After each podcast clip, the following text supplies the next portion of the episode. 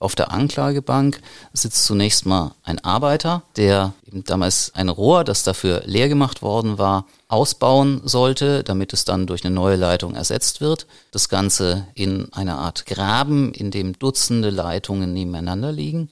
Und offensichtlich hat der Mann dann beim Arbeiten zwischendrin die Rohre verwechselt, hat mit seiner Flex ins falsche Rohr geschnitten, in eins, das in Betrieb war da kam eine brennbare Chemikalie raus, die hat sofort Feuer gefangen, hat dann eine Nachbarleitung erhitzt. Diese Leitung ist geborsten, ein 100 Meter langes Stück ist sozusagen rausgeflogen und hat sich entzündet, eine erste Explosion, die dann weitere Explosionen auslöst. Und Prozess beginnt im Februar 2019. Er wird dann verlängert, weil doch immer stärker die Frage im Raum stand, ist die BASF diesem schrecklichen Unglück nicht doch irgendwie mit Schuld? Kann man das wirklich alles auf den Schultern dieses einen Arbeiters abladen?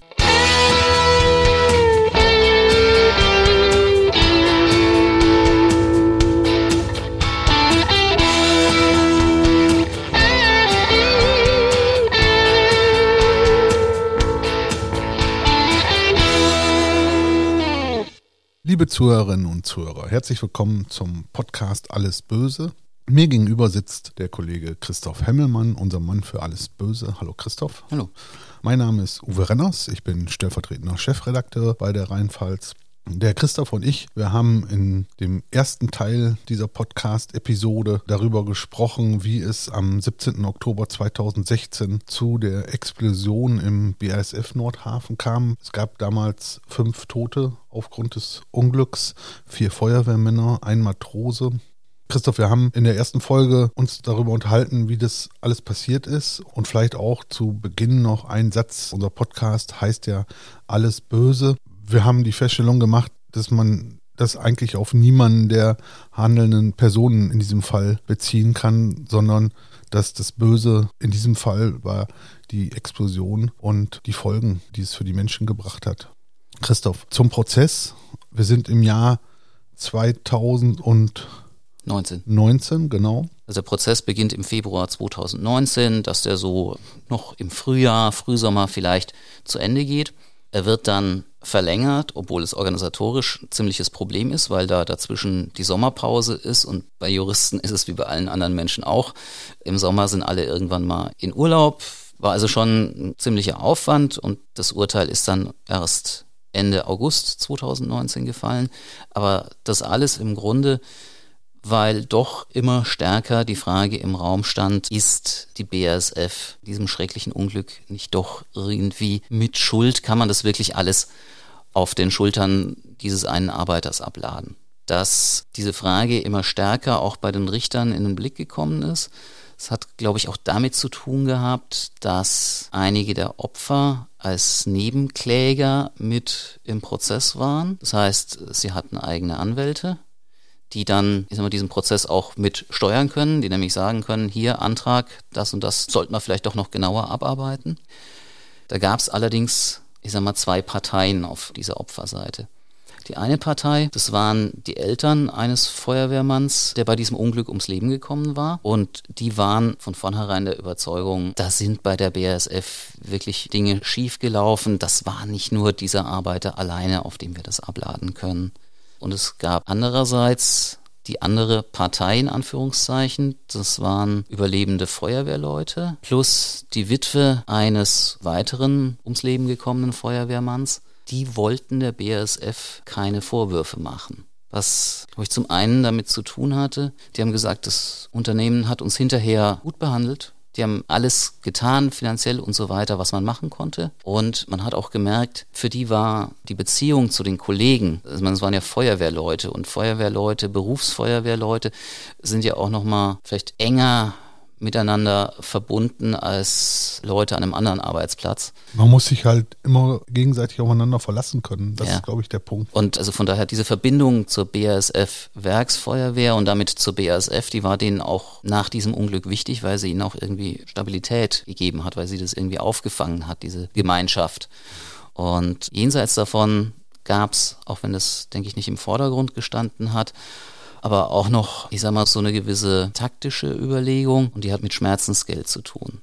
Man muss da, glaube ich, auch nochmal erklären, man kann da nicht Millionär werden in Deutschland. Ja. Das ist anders als in Amerika. Also in Amerika steht auf jedem Pappbecher drauf, dass der heiß sein kann. Und das machen die dort, weil sie wissen, wenn sie Pech haben, werden sie wegen so einem Pappbecher auf 100 Millionen Dollar verklagt. Und mit etwas Glück können sie die sogar bekommen. Das Problem bei dieser Schmerzensgeldkiste ist im Kontext von Arbeitsunfällen. Sag ich mal, hier geht es ja letzten Endes um sowas wenn du jetzt an einem Gerüst vorbeigehst und da oben fällt einem Arbeiter irgendwie was runter und das trifft dich, bist dadurch verletzt, dann hast du dann Anspruch auf Schmerzensgeld wenn dem Arbeiter was runterfällt und es trifft nicht dich als irgendeinen Passanten, der nichts damit zu tun hat, sondern seinen eigenen Kollegen, dann hat der Kollege keinen Anspruch auf Schmerzensgeld. Unter Kollegen ist es anders, weil die sozusagen so eine Art, ich sag mal, Gefahrengemeinschaft bilden. Jetzt für dieses Unglück, der Flexarbeiter, der es ausgelöst hatte, der war ja ein Leiharbeiter, der war nicht selbst bei der BASF direkt beschäftigt. Das heißt, der war in Bezug auf die Feuerwehrleute kein Kollege. Das heißt, für etwas, was der alleine angerichtet hat, konnte man einen Schmerzensgeldanspruch herleiten. Wenn man jetzt sagt, hm, nee, da waren auch Leute von der BASF mit Schuld, dann wäre das schon schwieriger geworden. Das war eine Frage, die unmittelbar in diesem Prozess ja gar nicht zu klären war, weil da ging es darum, wer ist strafrechtlich schuld. Aber es war natürlich eine Frage, die irgendwo in den Hinterköpfen auch eine gewisse Rolle gespielt hat und vielleicht auch mit dazu geführt hat, dass einige der Opfer sagten, naja, so das ganz große Interesse, das jetzt hier auf die BASF noch gezeigt wird als Mitschuldiger, haben wir eigentlich nicht. Welche Punkte haben Sie denn dann angesprochen? Also ein Punkt, der relativ früh schon recht deutlich aufkam. Die Frage, warum wird so eine Leitung, die neben anderen Leitungen liegt und weggemacht werden soll, warum wird die nicht deutlicher markiert? Der Vorsitzende Richter mehrfach gesagt, naja, warum nicht einfach eine Spraydose und zieht von vorne bis hinten einen farbigen Strich über diese Leitung.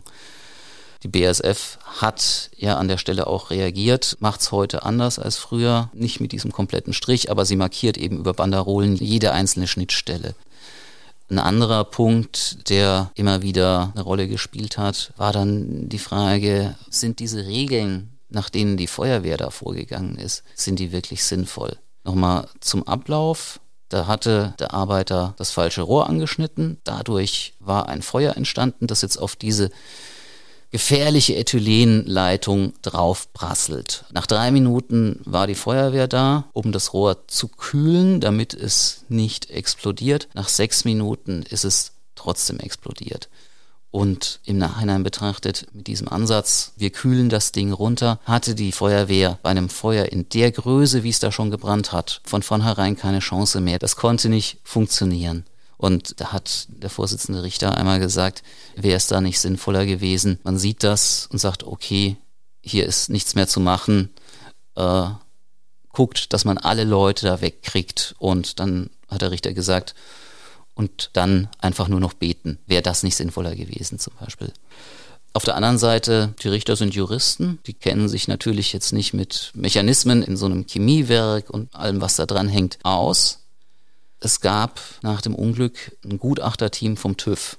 Das sollte also die kompletten Abläufe bei der BASF durchgehen, gucken, sind da irgendwie wirklich grobe Fehler gemacht worden, die dann mit der Grund dafür waren, dass das so passiert ist. Der Chef dieser Truppe, der kam extra aus München, weil man gesagt hat, das soll jemand sein, der mit der BASF noch nie was zu tun hatte damit das wirklich unvoreingenommen passiert. Der TÜV geht bei der BSF ja eigentlich ein und aus. Und naja, der ist dann mit seinen Leuten zu dem Ergebnis gekommen, nee, das Unternehmen hat alle Regeln befolgt, also jedenfalls im Großen und Ganzen. Also im Großen und Ganzen macht mich jetzt so ein bisschen stutzig. War nicht alles perfekt oder? Also perfekt war definitiv nicht alles. Es sind im Zusammenhang mit dem Unglück schon, ich sag mal, diverse Schludrigkeiten auch aufgedeckt worden zum Beispiel bei Formularen.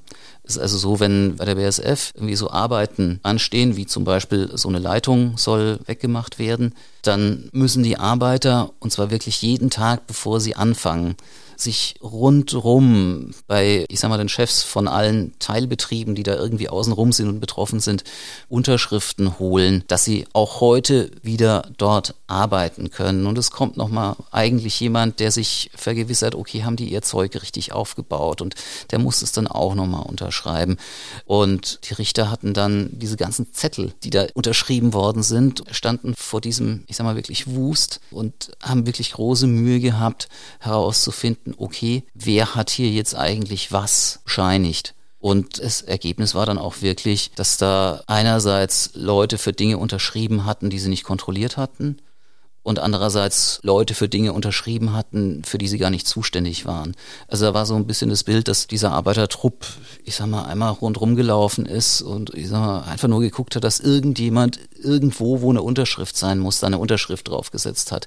Da habe ich mich äh, gefragt, ob da nicht zu viel sogar an Formalismus da ist, dass am Ende niemand mehr auf den Sinn von diesen Unterschriften guckt und es einfach nur darum geht, dass irgendwelche Unterschriften da sind. Das war Bürokratie. Das war Bürokratie. Oder ein anderer Punkt war, wenn da so Arbeiten gemacht werden, dann gibt es da einen Brandschutzposten. Der steht also wirklich nur dabei und muss darauf achten, wenn da jetzt zum Beispiel Funken fliegen, fliegen die irgendwo hin, wo es gefährlich wird der Brandschutzposten. Das ist übrigens der Mann, wir haben ja schon gesprochen, es gibt ein Video, was zeigt, wie da die ersten Flammen hochlodern und wie dann noch ein Mann verzweifelt versucht, völlig sinn- und wirkungslos mit einem Feuerlöscher diese meterhohe Flamme wieder auszukriegen.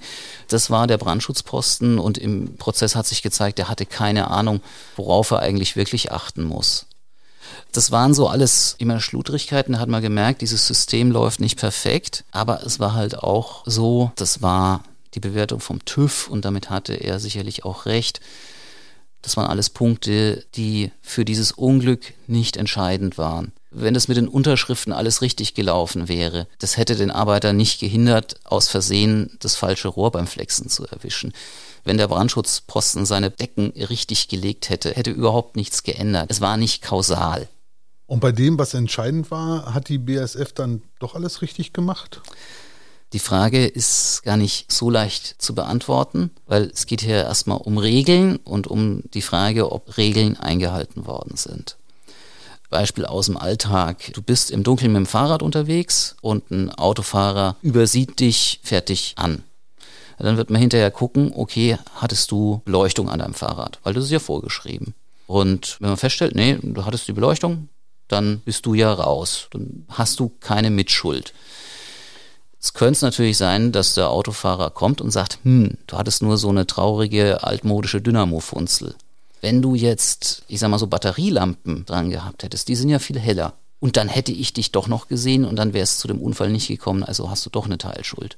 Da sagt man jetzt in so einem Fall, es ist Quatsch, vorgeschrieben ist, dass an dem Rad eine Beleuchtung dran ist und die Dynamofunzel, die entspricht den Vorschriften. Damit bist du als Fahrradfahrer raus, hast alles richtig gemacht.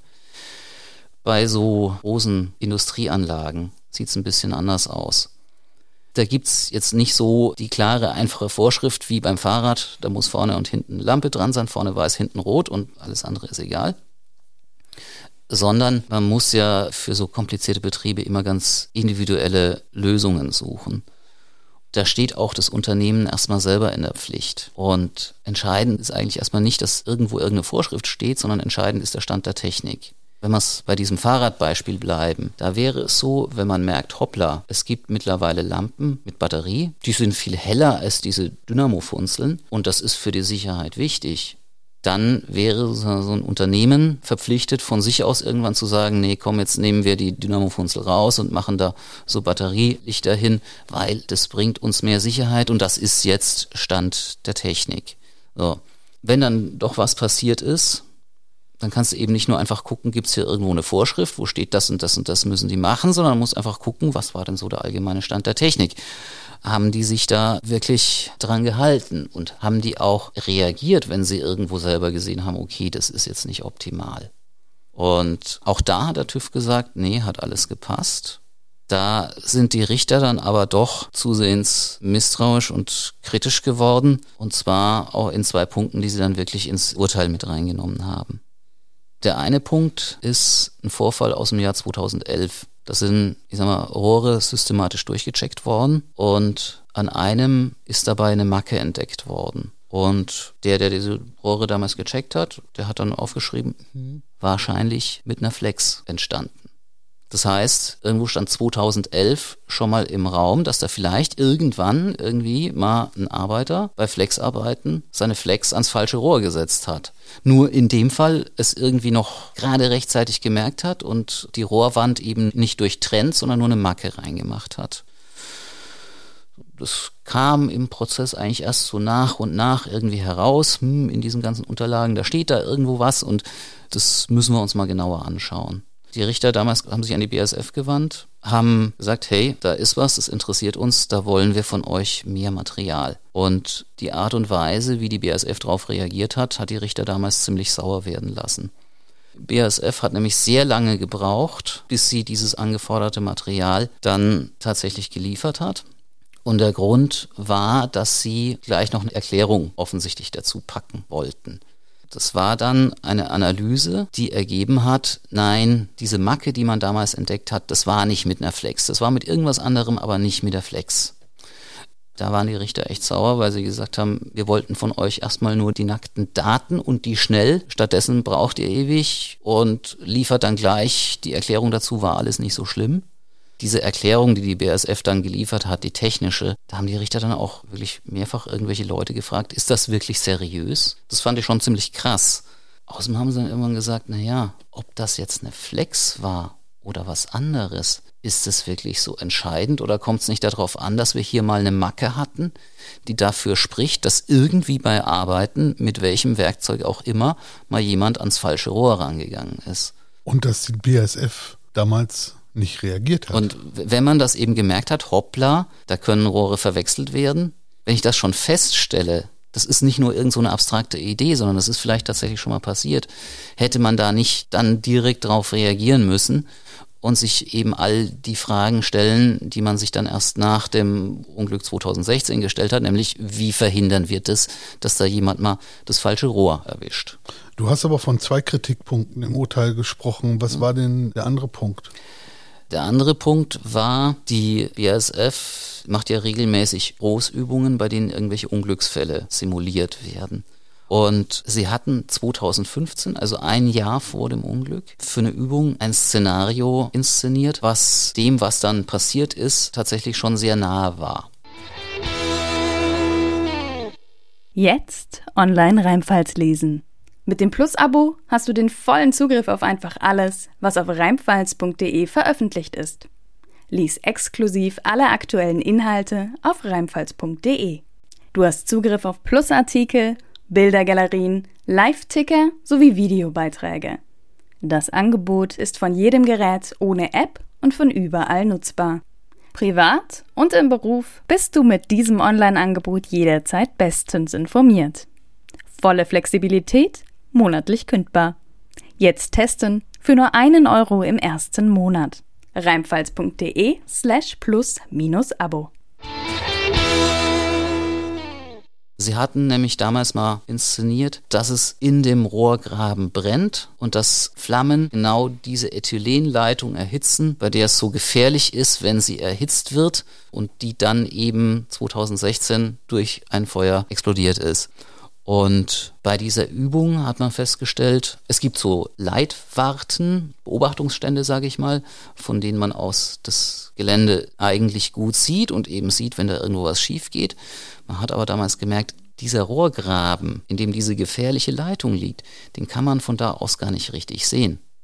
Oh, und das hat man damals festgestellt, hat es irgendwie in die Analyse reingeschrieben und anschließend ist nichts passiert. Da haben die Richter dann gesagt, na ja, das ist doch genau der Punkt. Aus der Nähe hat man gesehen, hier brennt ein Feuer, das erhitzt die Ethylenleitung und da ist nichts mehr zu machen, die wird gleich explodieren. Und wenn man das gesehen hätte, hätte man doch die Feuerwehr gar nicht mehr dahin geschickt.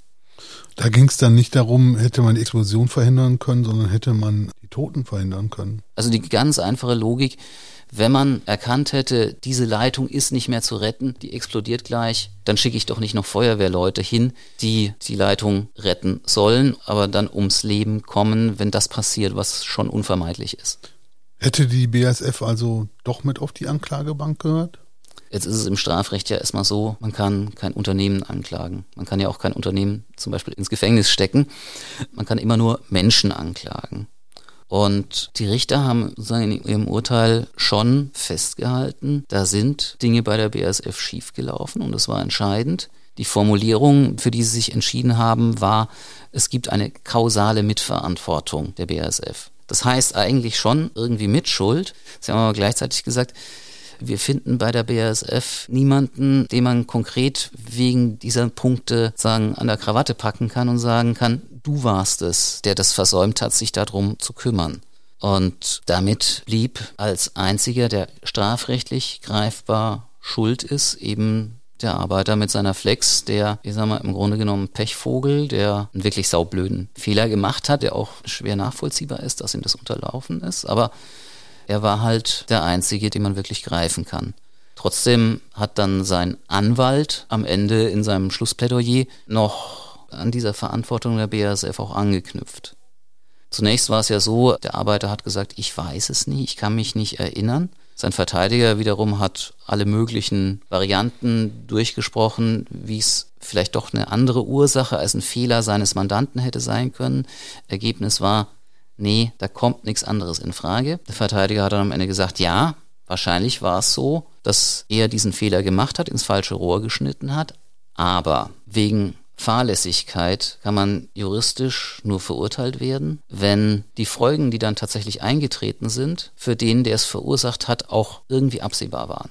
Und wenn ich jetzt sage, na ja, die BASF, die konnte doch nicht absehen, wenn das und das passiert, dass dann das und das und das und dass das alles so schlimm wird, dann konnte es mein Mandant als kleiner Arbeiter doch erst recht nicht. Man hat ihn aber trotzdem verurteilt. Ja, juristisch war diese Argumentation auch relativ dünn, weil bei der Fahrlässigkeit kommt es nicht darauf an, dass du sozusagen wirklich genau absehen kannst, was in jedem Detail passiert ist, sondern es reicht, wenn du weißt, okay, wenn ich hier was falsch mache, wenn ich hier schlampere, dann könnte was Schlimmes passieren. Und da haben die Richter gesagt, naja, der hat mit einer Flex im Gelände eines Chemiewerks an Pipelines gearbeitet und dass ich weiß, wenn man da einen Fehler macht und ans falsche Rohr rangeht, das geht nicht gut aus. Zu was ist er verurteilt worden? Das war dann doch aber eher symbolisch ein Jahr Haft auf Bewährung. Das war wirklich die Untergrenze sozusagen. Und da haben die Richter auch gesagt, wenn wir sagen, okay, es gab da so viel bei der BASF, was schiefgelaufen ist, dann können wir sozusagen von diesem Paket eben nur ganz wenig auf den Schultern von unserem Angeklagten ablegen. Nun war das ja ein sehr aufwendiger und langer Prozess. Der hat von Februar bis August 2019 gedauert. Hätte es das für dieses Urteil dann überhaupt gebraucht? Juristisch nicht. Weil so eine niedrige Strafe, so einem Fall, die kann man auch über einen Strafbefehl abwickeln. Das heißt, es gibt gar keinen Prozess. Die Justiz schaut sich die Ermittlungsergebnisse an, dann sagt man, naja, niedrige Strafe wäre angemessen, dann kriegt der Angeklagte Post, da steht drin, okay, wir möchten Sie so und so bestrafen. Wenn Sie damit einverstanden sind, dann ist die Sache damit abgehakt. Das wäre an der Stelle gegangen. Es war auch von vornherein klar eigentlich, dass man das so machen könnte. Wie gesagt, es geht im Grunde genommen um jemanden, der genauso dasteht wie jemand, der als Autofahrer versehentlich einen tödlichen Unfall verursacht hat. Ich finde es trotzdem gut, dass es den Prozess so gegeben hat, weil ich glaube, das war wichtig, weil damit, dass da alles nochmal auf den Tisch gekommen ist, alles nochmal durchgesprochen worden ist, ist auch wirklich nochmal nachvollziehbar geworden, was ist da eigentlich passiert. Und man musste nicht nur einfach glauben, dass es keine andere Ursache gibt, sondern wenn man da drin gesessen ist und das mitverfolgt hat, konnte man am Ende sagen, ja, das stimmt, so muss es gewesen sein.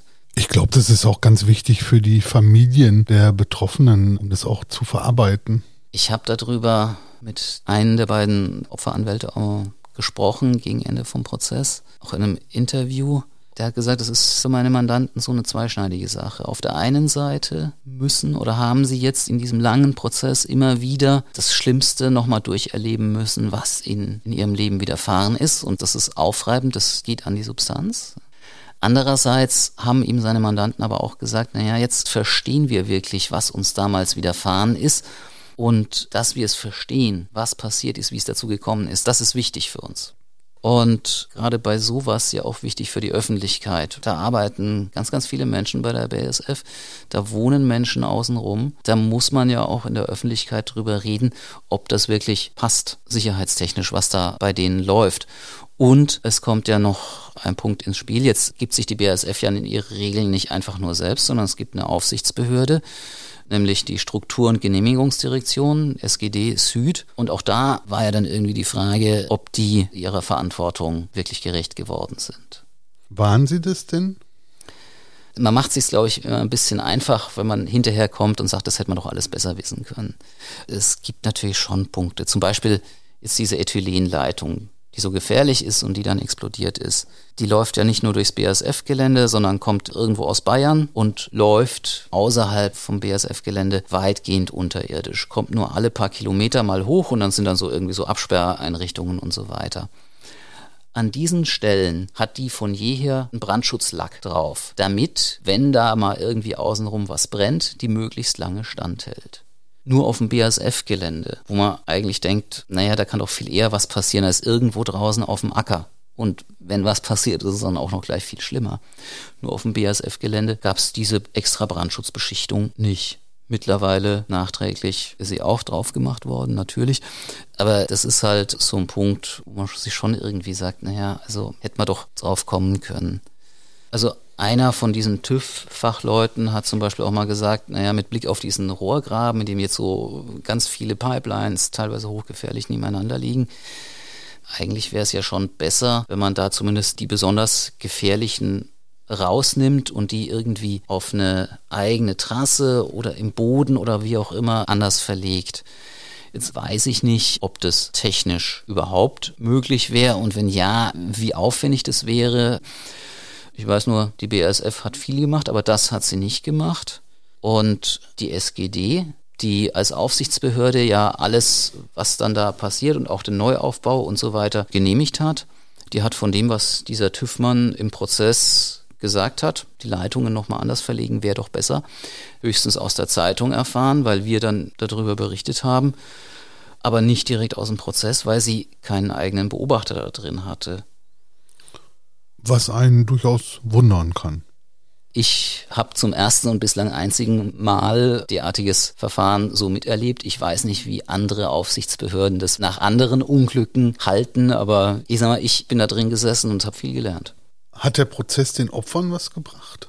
Die Mutter von diesem toten Feuerwehrmann, die Familie, die ja von vornherein BSF kritisch eingestellt war, da ist die Mutter, als sie das Urteil gehört hat, wütend aus dem Saal gestürmt. Ihr Anwalt hat hinterher gesagt, das Einzige, was ihr wirklich geholfen hätte, wäre ein Urteil gewesen, das ihren Sohn wieder lebendig macht. Und das kann die Justiz nochmal nicht.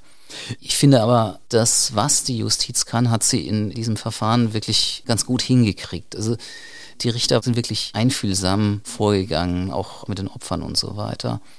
Sie haben wirklich zusehends nachgebohrt und versucht, dass die Sache wirklich bis ins Letzte geklärt wird. Ich glaube, so ein Unglück zu verarbeiten in einer Familie, da kann so ein Prozess vielleicht ein Stück weit auch helfen, aber man wird sich sein ganzes Leben damit beschäftigen. Ja, das wird man nicht vergessen und furchtbar. Du hast damals ein Interview mit dem Anwalt geführt und da hat er noch ein paar Sätze gesagt, die würde ich am Ende hier vielleicht gerne nochmal zitieren, wenn ich darf. Ja, darüber, dass seine Mandanten gar nicht so viel über ihr Schicksal reden wollten, hat er gesagt, ich glaube, sie sind starke Männer, die keine großen Worte machen. Aber man muss sich einmal vorstellen, was Brandverletzungen bedeuten. Man erkennt die Betroffenen nicht mehr, die Feuerwehrleute lagen verletzt nebeneinander und wussten nicht, wer wer ist. Und auch von ihren Angehörigen wurden sie nicht mehr erkannt. Das ist schon Wahnsinn, ne? Mhm. Ja. Zu den körperlichen Schmerzen sagte er, ein Mandant hat mir berichtet, er dachte, ein Arzt in der BG-Unfallklinik würde seine Wunden mit einer Drahtbürste traktieren.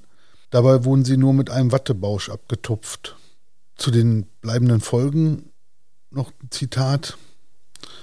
Es gibt viele Dinge, die meinen Mandanten wichtig waren und die sie nun nicht mehr tun können. Der eine kann nicht mehr Motorrad fahren, weil er keinen sicheren Griff mehr hat. Der andere kann keine Liegestütze mehr machen, obwohl er ein sehr sportlicher Typ war. Ein Mandant kommt aus einer Maurerfamilie, war immer ein Handwerker Und jetzt konnte er nur noch zuschauen, als es darum ging, für die Tochter und den Enkel das Haus zu renovieren.